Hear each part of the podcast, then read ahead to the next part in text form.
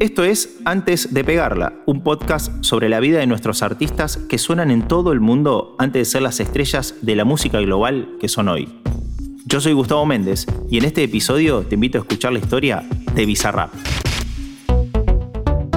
Antes de Pegarla, con Gustavo Méndez. En un barrio de clase media de Ramos Mejía, en el oeste del Gran Buenos Aires, Gonzalo Julián Conde, después de terminar la escuela primaria a los 13 años, empezó a ver tutoriales en inglés y hasta en ruso en YouTube para aprender a usar el programa de creación de beats, con los que luego generaba sus propios demos en una laptop Lenovo utilizando el software FL Studio. El Gonzalo adolescente lo hacía de hobby, pero cuando terminó el colegio secundario y comenzó a estudiar licenciatura en marketing en una universidad privada, decidió que su camino era en el mundo de la música. Gonzalo Julián Conde nació el 29 de agosto de 1998 y ya tuvo curiosidad artística a los tres años, cuando le escribió una carta a Papá Noel para que le trajera un micrófono de regalo en la Navidad del 2001. Es que en su casa, su padre, de profesión contador, y su madre, licenciada en letras, escuchaban todo tipo de estilos musicales. Ya en su adolescencia, su máximo referente era Skrillex, quien, según contó, fue quien lo inspiró a dar el puntapié inicial dentro de la música. Gonzalo abrió su propio canal de YouTube un 15 de enero del 2017 como una manera más de vincular sus creaciones con la comunidad de Internet, pero su objetivo no era hacer canciones, sino hacer humor con la música.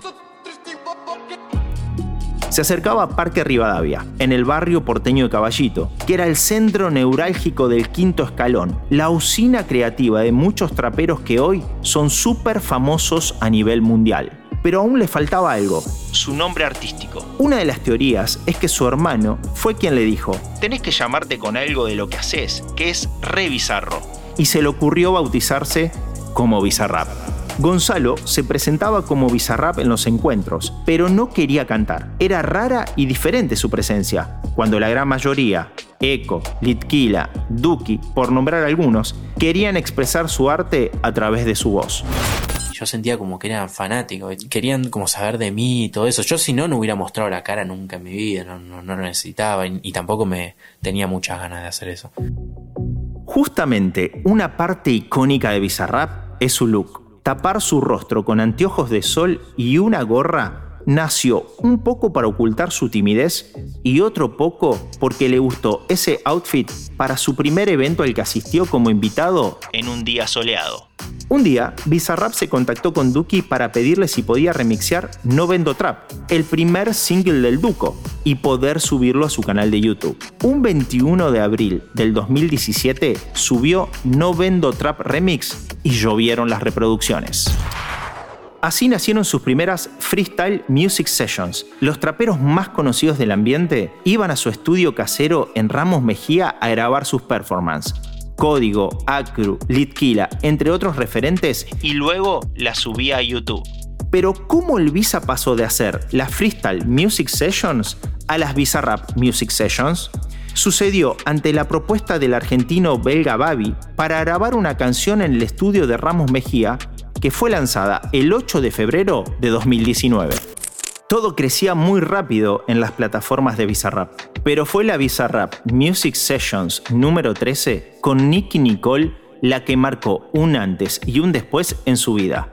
El impulso final para dejar atrás al Gonzalo anónimo y convertirse finalmente en el popular y exitoso Bizarrap.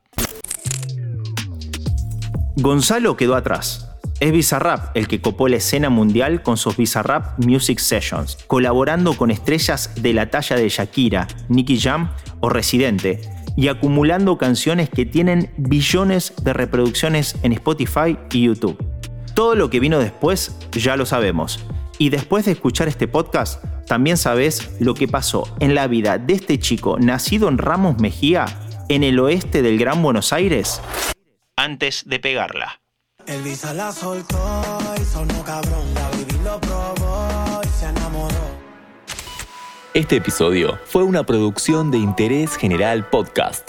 Desde el 2020, acompañándote todos los días. Cinco minutos. Para que conozcas algo nuevo